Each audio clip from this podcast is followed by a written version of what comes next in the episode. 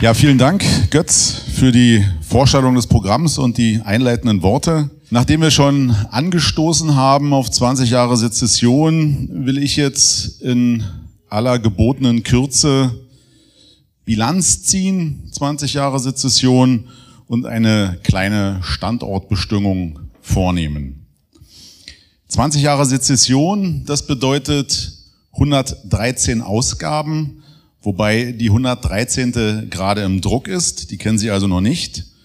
Und insgesamt sind das mehr als 7000 Seiten, über 1000 Rezensionen, 400 Grundlagenbeiträge und ähnlich viele Kurzbeiträge.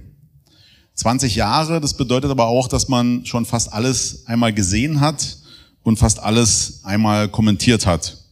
Und das gilt natürlich erst recht, seitdem seit 13 Jahren das Blog Sezession im Netz äh, unsere Arbeit begleitet und ja die Berichterstattung noch einmal beträchtlich erweitert hat. Wir dürfen, wenn wir zunächst kaufmännisch Bilanz ziehen, von einem undramatischen, aber erfolgreichen Projekt sprechen, das 2003 gegen den Rat etlicher in Gang gesetzt wurde und eine Pionierleistung auf dem Brachfeld rechtsintellektueller Zeitschriftenarbeit war. Das hat damals übrigens auch der Chefredakteur der Jungen Freiheit, Dieter Stein, so gesehen, der nämlich 2003, äh, als die erste Ausgabe der Sezession erschien, schrieb, ich zitiere, nach dem Verschwinden einer Reihe von kleinen Zeitschriften im konservativen Segment ist dies ein Hoffnungsschimmer, also das Erscheinen der Sezession. Im Jahr der wirtschaftlichen Rezession sprießt ein Pflänzchen publizistischer Hoffnung. Zeitschriften wohnt eine große Kraft inne, die man nicht unterschätzen darf. Sie sind Kristallisationspunkte, an denen sich Autoren, Leser und Ideen sammeln. Sie sind Katalysatoren für Debatten, verdichten Diskussionen und Gedanken. Sie geben eine Richtung an, wenn die Lage unübersichtlich wird. Zitat Ende. Ich äh, gehe nicht viel in der Annahme, dass er das heute nicht mehr schreiben würde, aber die Anfänge waren noch von Kameradschaft geprägt. Doch zurück zur Gegenwart. Die Abonnenten der Sezession verteilen sich über das gesamte Bundesgebiet. Das Heft wird, wie Sie wissen, nicht am Kiosk angeboten, sondern ausschließlich hier von uns verkauft als Abonnement und als Einzelheft. Und die Auflage hat sich seit 2003 ohne Einbrüche entwickelt und ähm, hat ähm, nach einem Sprung im Jahre 2015, warum wissen Sie alle, sich seither auf einem Niveau von 4.500 verkauften Heften, der äh, größte Teil davon natürlich Abonnements, aber eben auch Einzelhefte eingepegelt. Ebenfalls hat sich seit 2015 der Leserschwerpunkt verschoben, und zwar deutlich nach Osten. Wir haben das für die aktuelle Ausgabe, die Sie ja noch nicht kennen, einmal visualisiert in einer Art Landkarte, in der die einzelnen Kreise farblich markiert sind und es wird je roter, desto mehr Abonnenten da sind. Und es ist insofern erstaunlich, dass dort einige sehr dünn besiedelte Landstriche, wie beispielsweise die Uckermark, also eine deutliche Rotfärbung haben, wohingegen andere, wo man eher vermutet hätte, gar keine. Ähm, unsere Schlussfolgerung daraus ist, wo widerständige Mentalität herrscht, wohnt weniger Volk und ergo auch weniger, ähm, weniger Abonnenten, die aber natürlich innerhalb der wenigen dann doch eine Mehrheit stellen. Insofern wird es dann doch rot. Also neben dem politisch interessierten Berlin, das stark abonniert, sind es die fünf ehemaligen DDR-Bundesländer, in denen überproportional viele Menschen Sezession lesen. Ganz hinten findet sich das schon verlorene Land und äh, alles im Allem kann es mit der Sezession also insofern gut weitergehen. Und vielleicht noch das als Hinweis, die gedruckte Ausgabe ist unsere wirtschaftliche Grundlage. Sie finanziert den Online-Auftritt mit. Das alles ist also solide. Wir würden unsere Arbeit aber auch leisten, wenn sie prekärer wäre und der Staat nebst seinen angeschlossenen Funkhäusern und äh, anderen Vereinigungen hat ja auch in letzter Zeit, in den letzten Jahren äußerst viel dafür getan, dass es mit uns bergab gehen möge. Das äh, glücklicherweise erfolglos.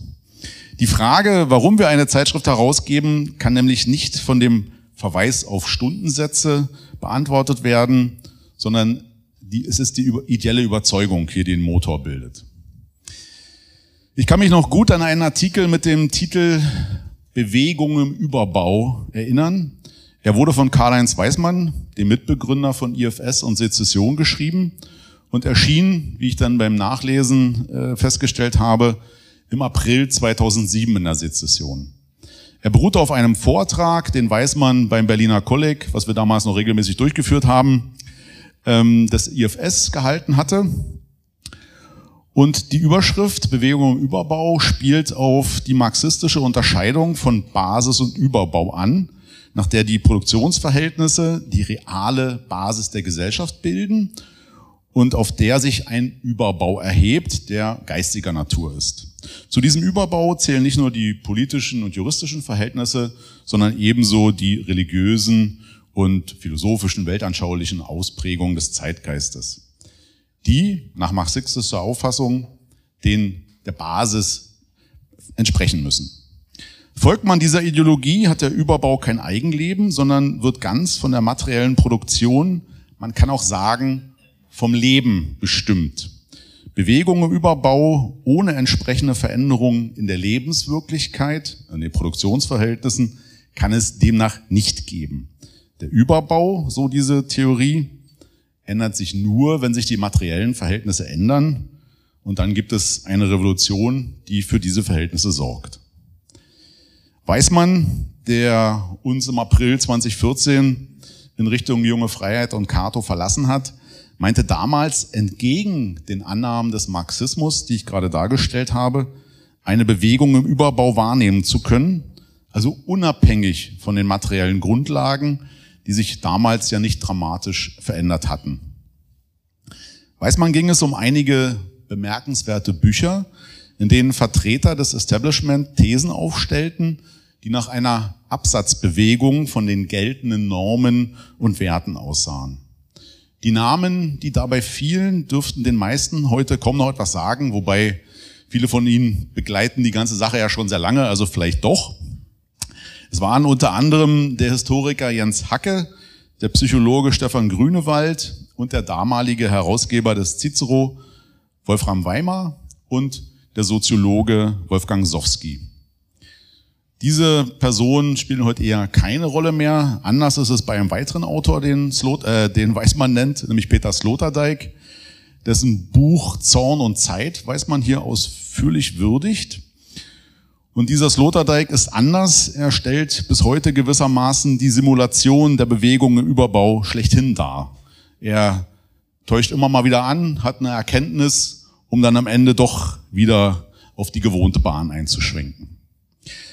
Also weiß man, ging es damals um eine Bewegung weg vom Progressiven hin zum Konservativen, weg von den Wünschbarkeiten hin zu den Notwendigkeiten, weg von Habermas und seinem Verfassungspatriotismus hin zu uns, hin zu den neuen Rechten und einem gesunden Verhältnis zur eigenen Geschichte und sich selbst. Und von heute aus gesehen ist es nicht leicht, diese Bewegung für keine Einbildung zu halten.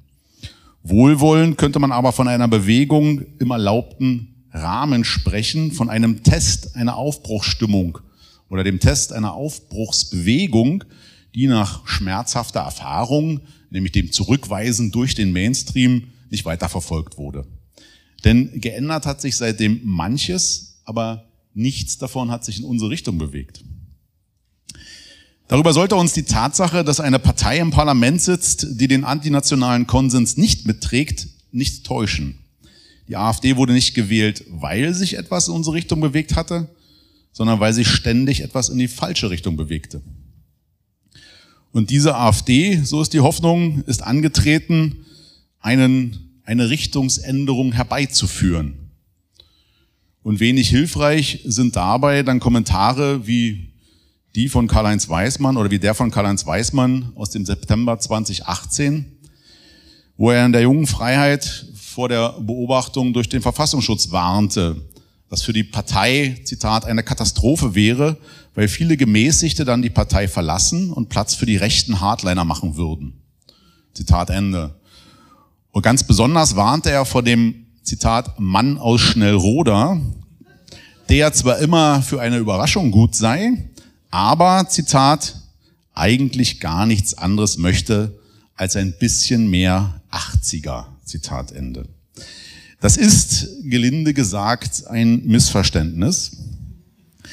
Denn es geht hier in Schnellroda nicht darum, zurück in die 80er zu kommen, sondern um Grundsätzliches. Und es gehört immer noch zu den Kernaufgaben einer Zeitschrift wie der Sezession, nach Bewegungen im Überbau Ausschau zu halten, um auf sie aufmerksam zu machen, sie womöglich mit Begriffen zu versorgen, dadurch ihr Selbstverständnis zu ordnen, sie auf diesem Weg zu stärken oder idealerweise gar selbst so eine Bewegung anzustoßen. Die Sezession ist und bleibt ein Medium, dessen Auftrag in der Wahrnehmung, in den entscheidenden Hinweisen, in der Metapolitik liegt. Und mir ist der Text, also der Text von Weismann aus dem Jahr 2007, nicht der von 2018, ja deshalb im Gedächtnis geblieben, weil er das, was wir tun, so auf den Punkt bringt. Bei aller Beschränkung unseres Tuns, das eben nur in Anführungsstrichen im Wahrnehmen liegt, aber auch im Verweis auf eine Grundüberzeugung, und die da lautet, bei uns steht der Überbau im Fokus, weil es uns nicht gegeben ist, die materielle Basis zu verändern und natürlich auch, weil wir der Überzeugung sind, dass wir nicht mehr so lange mit der richtigen Bewegung warten können, bis sich die Basis einmal ändert. Das tut sie zwar ständig, aber doch so umsichtig moderiert, dass daraus bislang nur sehr verhalten das Potenzial für eine Gegenbewegung entstehen konnte. Hinzu kommt als Argument für diese Konzentration auf den Überbau eine Einsicht, die am Anfang der neuen Rechten steht und sie lautet, es geht auch anders. Wir brauchen keine Verelendung oder Revolution, um den Überbau zu ändern. Das ist zumindest die Lehre, die man aus dem Wirken der 68er Bewegung ziehen kann und auch entsprechend gezogen hat. Es kann nicht mehr, für die Rechte nicht mehr darum gehen, die Uhren zurückzudrehen. Dazu hat das Ansehen von Thron und Altar zu sehr gelitten. Und das ist die zweite Einsicht, um einen geistigen Wandel herbeizuführen, können die materiellen Grundlagen unangetastet bleiben. Denn 1968 und in den folgenden Jahren blieben die sozioökonomischen Grundlagen gleich, aber der Überbau änderte sich in den folgenden Jahrzehnten so gründlich, dass auch ernsthafte weltpolitische Umwälzungen, wie zum Beispiel der Zusammenbruch des Kommunismus, kaum etwas daran geändert haben. Es gab 1990 natürlich die Hoffnung, dass sich auch in Deutschland grundsätzlich etwas ändern könnte. So wie der Rest des Ostblocks an seine nationalen Traditionen anknüpfte, so sollte auch aus dem Teil wiedervereinigten Deutschland ein souveräner Nationalstaat mit Interesse am Fortbestand des eigenen Volkes werden. Die Nachkriegszeit sollte vorbei sein. Die Strafe, ob verdient oder unverdient, sollte abgegolten sein zumal mit dem endgültigen Verlust der Ostgebiete. Und gerade in den neuen Bundesländern war diese Hoffnung stark, denn lange genug war man ja Anhängsel eines Hegemons der Sowjets gewesen, durfte seine Meinung nicht frei äußern und hatte jahrzehntelang einer Demokratiesimulation zugeschaut. Für den Westen war der Einschnitt vergleichsweise weniger tief. Auch hier waren die antideutschen Eliten zwar widerlegt, es gab wieder eine Geschichte, aber niemand musste sich neu orientieren. Man ging zu Tagesüber und frohlockte über die vielen Möglichkeiten, die sich in den neuen Bundesländern boten. Im Osten, also in den östlichen Bundesländern, wird seit zwei Jahrzehnten anders gewählt als im Westen. Die NPD und die DVU hatten und die AfD hat hier ihre Hochbogen. Aber die Theorie, ob und Wiederüberbau zu verändern und dem schleichenden Niedergang etwas entgegenzusetzen sei, die Theorie kam aus dem Westen, nicht selten von Abweichlern des etablierten Milieus von Politik und Medien.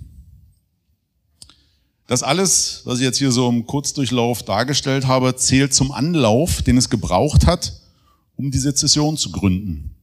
Sie steht zwar über Armin Mohler, den neurechten Vordenker in der alten BRD, in Verbindung mit der konservativen Revolution aus der Zwischenkriegszeit. Aber von dort her ragen ja nur sehr wenige Gestalten, nur sehr wenige Geister so in unsere Zeit hinein, dass sie gültige Antworten für unsere Fragen und Probleme hätten. Die Situation, in die wir hineingestellt sind, ist das teilwiedervereinigte Deutschland, das von einer übermächtigen EU innenpolitisch und von dem Hegemon USA außenpolitisch dominiert und manipuliert wird. Das ist im Vergleich zum Kalten Krieg, als Mola und die Zeitschrift Kritikon, in deren Nachfolge wir uns ja zumindest teilweise sehen, ihre große Zeit hatten, eine ganz andere Lage mit anderen Handlungsmöglichkeiten. Wie fest der Überbau sitzt, war in den letzten 30 Jahren gut zu beobachten.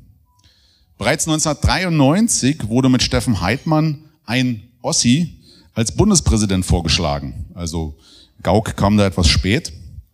Aber einige Äußerungen zu den heiligen Kühen Vergangenheitsbewältigung und Ausländer, das Klima spielte damals ja noch keine Rolle, sorgten für einen Sturm der Entrüstung, der Heidmann die Unterstützung der CDU kostete, sodass er seine Kandidatur zurückzog. Ebenfalls 1993 erschien der Essay Anschwellender Boxgesang von Boto Strauß. Der Spiegel druckte ihn, heute undenkbar, und er ist gewissermaßen das Gründungsdokument des IFS und der Sezession, die nicht ohne Grund ihren Namen trägt. Denn bei Strauß heißt es, Zitat, der Leitbildwechsel, der längst fällig wäre, wird niemals stattfinden. Zum Sturz des faulen Befreiungszaubers, des subversiven Gemütskitsches wird es nicht kommen. Das alles geht über in eine endlose Prolongation durch technische Wiederaufbereitung. Und jetzt kommt das Aber. Dabei, er sagt nicht aber, sondern dabei, Zitat geht weiter, so viele wunderbare Dichter, die noch zu lesen sind, so viel Stoff und Vorbildlichkeit für einen jungen Menschen, um ein Einzelgänger zu werden. Man muss nur wählen können. Das Einzige, was man braucht, ist der Mut zur Sezession, zur Abkehr vom Mainstream. Ich bin davon überzeugt, dass die magischen Orte der Absonderung, dass ein versprengtes Häuflein von inspirierten Nicht-Einverstandenen für den Erhalt des allgemeinen Verständigungssystems unerlässlich ist. Zitat Ende.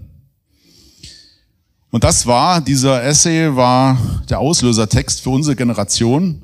Und das ist in allem resignativen Optimismus man könnte lange über dieses Zitat sprechen, welche Konsequenzen das hat, aber ich übergehe das, fasse das mal als resignativen Optimismus zusammen, in dem Strauß das damals geschrieben hat, heute gültiger denn je. Denn darin ist der Spagat, den derjenige, der nicht nur einen Platz im System begehrt, weil er meint, dass da die Falschen an der richtigen Stelle säßen, diesen Spagat muss derjenige jeden Tag vollziehen. Zwischen der Einsicht in die Aussichtslosigkeit, die hier nichts anderes meint als die ausrechenbare Aussicht auf Erfolg und der Überzeugung, dass man es dennoch tun muss, obwohl es diese Aussicht nicht gibt, weil sonst die völlige Heil- und Sprachlosigkeit droht, weil sonst kein Funken Hoffnung mehr glimmt, der es einem erlaubt, äh, überhaupt Kinder in die Welt zu setzen. Der Name Sezession ist daher Programm und wenn wir heute vermehrt gefragt werden, ob das wörtlich gemeint sei, dann antworten wir ja, für uns schon. Und in diesem Sinne haben wir heute auch ein Geschenk bekommen zum 20-jährigen Jubiläum. Äh, der Gefesselte hat hier eine Spaltung zu überwinden. Und es gibt ja unterschiedliche Auffassungen darüber, ob man diesen Spalt verbreitern sollte oder schließen sollte. Auf jeden Fall ist er da und es hängt von dem Einzelnen ab, dass wir nicht völlig die Verbindung verlieren. Also für uns ist es wörtlich gemeint, aber nicht in dem Sinne, dass wir einzelne Bundesländer vom Rest abspalten wollen. Dafür sind wir dann doch zu nationalistisch eingestellt, sondern in der grundsätzlichen Bedeutung des Wortes. Wir machen nicht mit. Die Sezession ist insofern mehr als ein Medium, das nur etwas berichtet, das informiert, interpretiert und weitergibt. Denn es tut dieses alles aus einem bestimmten Geist heraus, den man auch als unseren weltanschaulichen Kern bezeichnen könnte. Wir alle, die wir sitzen, haben viele Projekte, die Bewegungen anstoßen wollten, scheitern sehen. Damit meine ich weniger die zahlreichen Parteigründungen auf der Rechten, als eher Projekte wie die neue demokratische Rechte, mit der Heimo Schwilk, Ulrich Schacht und Rainer Zietelmann den Impuls der Wiedervereinigung Anfang der 90er Jahre aufnehmen und verstärken wollten und die an der Trägheit der eigenen Leute und dem verbissenen Widerstand der Gegner gescheitert sind. Vielleicht, weil sie zu früh dran waren, vielleicht auch, weil nicht alles gewagt wurde, weil man meinte, es in den überkommenen Formen versuchen zu müssen. Und dann war da noch der Widerstand gegen die sogenannte Wehrmachtsausstellung. Wir wollten verhindern, was heute Alltag ist, die totale Entfremdung der Generation, das Unverständnis für die Väter und Großväter und damit die Zerstörung der deutschen Schicksalsgemeinschaft. Dann kam Rot-Grün an die Macht und das, was ich bereits angedeutet hatte, wurde in Gesetze gegossen, unter anderem in ein neues Staatsbürgerschaftsrecht. Und auch die Fundamente der Bundesrepublik wurden neu vermessen. Gründungsmythos war jetzt Auschwitz und nicht mehr der Abwehrkampf gegen den Bolschewismus und ein antitotalitärer Konsens. In beide Richtungen wohlgemerkt. Die metapolitische Arbeit musste sich den neuen Gegebenheiten anpassen. Bestand sie vorher an dem Versuch, die Bewegung in die falsche Richtung aufzuhalten, so musste es jetzt darum gehen, wieder etwas rückgängig zu machen. Und dieser Auftrag hat seither Bestand, da die Merkel-Regierungen in dieselbe Richtung weiterarbeiteten, was selbst bei völlig verbohrten CDU-Nostalgikern mittlerweile ja die Augen geöffnet haben sollte, aber auch das wissen wir nicht immer hat. Im April 2003, also zehn Jahre vor Gründung der AfD, erschien die erste Ausgabe der Sezession. Damals noch als Vierteljahreszeitschrift, seit 2006 zweimonatlich. Im Oktober 2003 folgte jener geschichtspolitische Skandal, der zum Parteiausschluss von Martin Hohmann führte, damals äh, Bundestagsabgeordneter der CDU. Und im Dezember 2006 trat mit Henry Nitsche ein Bundestagsabgeordneter unter Protest gegen den Multikultikurs der, aus der CDU aus. 2009 erschien Sarrazins Skandalinterview in Lettre International, ein Jahr später sein Buch, das für ernsthafte Bewegungen im Überbau sorgte. Die Sezession widmete ihm damals eine ihrer seltenen Sonderausgaben. Ein Jahr, äh, einige Jahre später war es dann die Gründung von AfD und Pegida, ähm, ein weiterer Anlass für ein Sonderheft. Und ebenso wenig später dann die geschichtspolitische Debatte um das Buch Finis Germania von Rolf-Peter Sieferle. Das alles waren Kontroversen, die etwas bewegt haben, die den Raum des Sagbaren ausgeweitet haben. Nicht nur, weil jemand etwas sagte, der als unangreifbar galt, sondern auch, weil die anschließenden Diskussionen und Versuche der Mundtotmachung vom Publikum mit Unverständnis quittiert wurden. Die veröffentlichte und die öffentliche Meinung standen in einem wahrnehmbaren Gegensatz und sowas sorgt immer für Bewegung. Seither sind Gewissheiten wie Staat, Nation und Volk durch die Schaffung von neuen Tatsachen ins Wanken geraten. Es stellen sich auch für uns neue Fragen. Wenn Staat und Zivilgesellschaft ununterscheidbar werden, wie stellen wir uns dann zum Staat? Wenn EU, Europa und NATO antideutsche Veranstaltungen sind, wie stellen wir uns dann zu diesen Zusammenschlüssen? Wie stellen wir uns zu Europa? Und weiterhin ist angesichts dieser Bewegung zu befürchten, dass der Rechten die politische Urteilskraft verloren geht.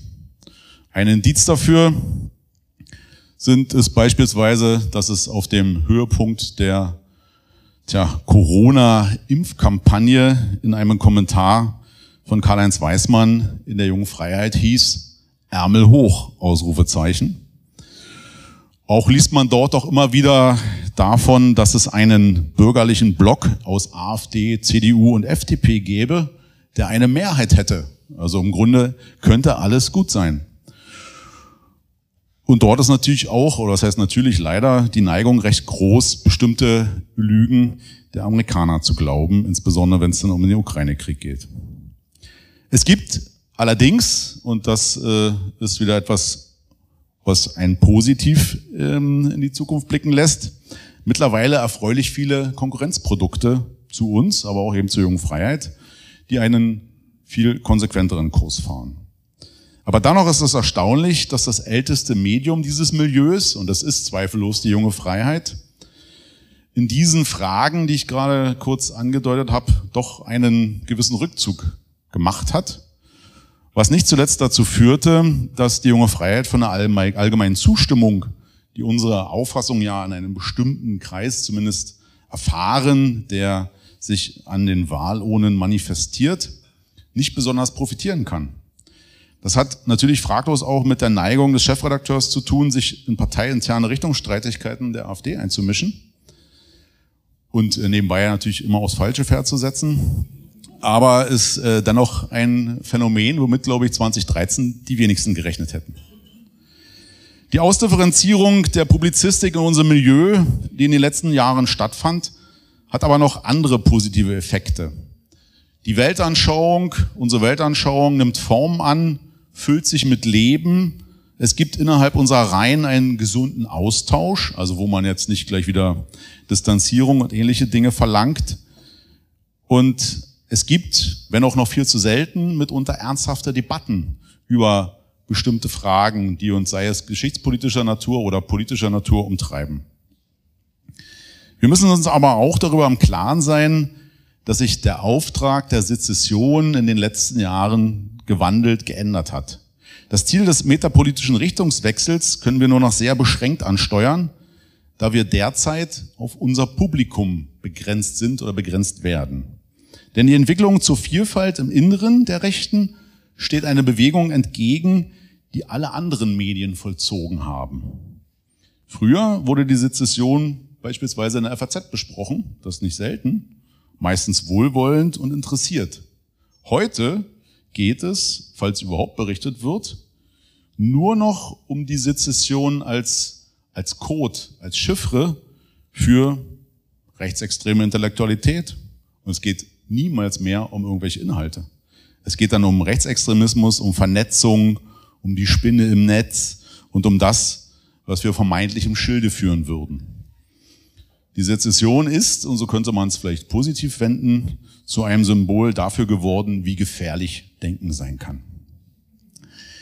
Denn die Sezession ist kein Selbstzweck, sie dient nicht unseren Eitelkeiten und nicht dem bloßen Broterwerb. Was aber die angebliche Hinterlistigkeit, also der perfide Plan dahinter, des, äh, diese Behauptung verkennt unsere Intention. Denn würde man dieser Unterstellung folgen, so stünde es einem Projekt wie der Sezession ja gut zu Gesicht, einen Kleinkrieg, einen Bewegungskrieg gegen den übermächtigen Gegner zu führen, gegen den Überbau zu führen. Dazu muss man immer in Bewegung sein, um dem Gegner zu entweichen und ihn möglichst im Gegenstoß an einer überraschenden Stelle zu erwischen. Aber eine Zeitschrift ist keine Guerilla-Formation, sondern, solange sie nicht verboten ist, ein Medium, das seine Qualität und Überzeugungskraft aus der Tatsache zieht oder der Tatsache verdankt, dass ihre Macher im Leben stehen, keine Luftmenschen sind, aber auch nicht im Kellerloch einer verbohrten Ideologie hocken. Mit Blick auf die Bewegung Überbau, die wir in den letzten 20 Jahren erleben durften, wird man sogar sagen können, dass sich die Sezession angesichts dessen als ein Fels in der Brandung gezeigt hat. Wir mussten uns nicht oft korrigieren, weil das skeptische Menschenbild, der Blick auf die Wirklichkeit und der gehörige Respekt vor dem Bestehenden eine gute Grundlage für politische Urteilskraft bilden. Ich will aber nicht vergessen, und damit komme ich zum Schluss, dass die Sezession neben der Orientierung, die sie dazu dadurch bietet, auch Unterhaltung und Wissensvermittlung für ihre Leser bereithält wenn auch von Ausgabe zu Ausgabe und unterschiedlichen Anteilen. Das erfolgt nicht in der Form aufträglicher Angebote, sondern in der vornehmen Weise des grundsätzlichen Argumentierens und des leitenden Hinweisens. Jetzt bin ich gerade bei der Selbstbeweihräucherung. Dieser Anspruch, der nicht zugunsten der politischen Eindeutigkeit aufgehoben wird, der keine esoterische Oase errichtet, und auch nicht in Gleichgültigkeit oder Uneindeutigkeit abgleitet. Dieser Ton, dieser Anspruch zeichnet die Sezession aus. Und wir werden trotz der Versuche, uns zu politischen Hetzern zu erklären, uns, uns in die Ecke des Entweder-Oder zu treiben, diesen Anspruch aufrechterhalten.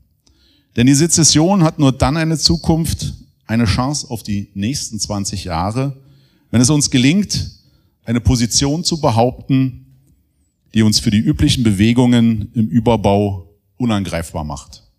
Ich danke Ihnen.